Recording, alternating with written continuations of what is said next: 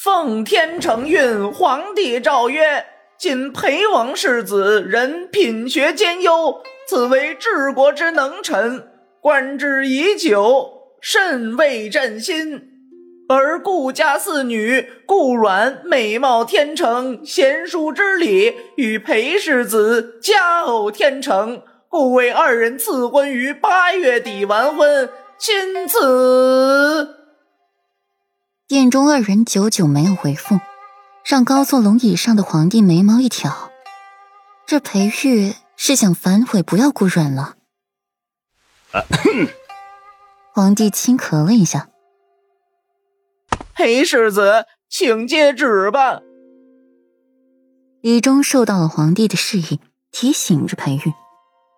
多人的目光也集中到了裴玉身上，顾飞的目光最为炽烈。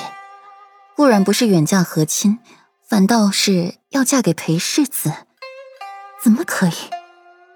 苏香也是惊愕的看着殿中央的二人赐婚，那他岂不是没有机会了？陛下怎么会给裴世子与顾阮赐婚？长孙云也是诧异，看着顾阮饶有兴味，真是可惜了，如此美人竟是别人的世子妃了。臣接旨。臣女接旨。听见了裴玉说话，顾阮才跟着说：“他才不要去做那出头鸟。”裴玉将圣旨给了顾阮，便兀自回席位坐好，一个眼神也懒得施舍给顾阮。顾阮抱着圣旨，凤眸里也是惊讶，他还以为是侧妃之类的，没想到是封世子妃，他是不是赚了？一直到宴会散去。裴玉都没有给顾阮一个好脸，半分不像要娶妻生子的样子。出了宫，各路大人前来向顾太师道喜，说他生养了一个好女儿，攀上了裴王府这棵大树，以后公途有望了。顾太师纷纷拱手接受，脸上都快笑出一朵花来了。没想到是自己的那个四女有如此出息。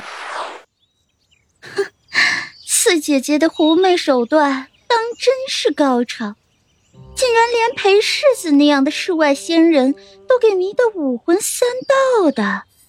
有时间，四姐姐可得教教我这个妹妹，要怎么样才能把男人牢牢攥在手心里？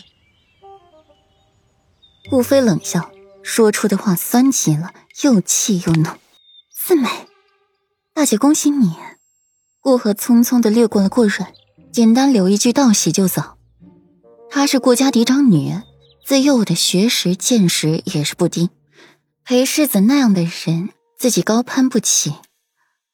另外，裴王府堪比另一个皇宫，水又深又浑浊，像顾阮这样空有美貌的花瓶，活不了多长时间。多谢大姐姐。顾阮浅浅一拂礼。态度比以往没有任何的变化，让顾河满意了许多。期间就遇到了许多人来贺喜道贺，苏香就是其中之一。苏公子，顾然退后一步，保持着距离。呃，恭喜顾四小姐觅得良人。苏香张了张唇，最后只说了一句简单的道贺，略有不舍的离开。多谢。顾然微笑，是不是良人他不知道，他只需要知道，一切都是交易，他娶我嫁，各取所需。从皇宫回到了顾府已经入夜，各院灯火通明，有人欢喜，有人忧。顾然顾不得别人想法如何了，他只想把大大咧咧坐在自己床上的人赶出去。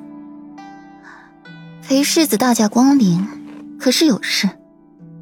顾然坐下，往嘴里喂着糕点，眼睛也不瞧裴玉一下。顾然，你的手段真是高超。齐国太子，你牢牢的攥手心里，哼，就连丞相家的公子，你也不放过。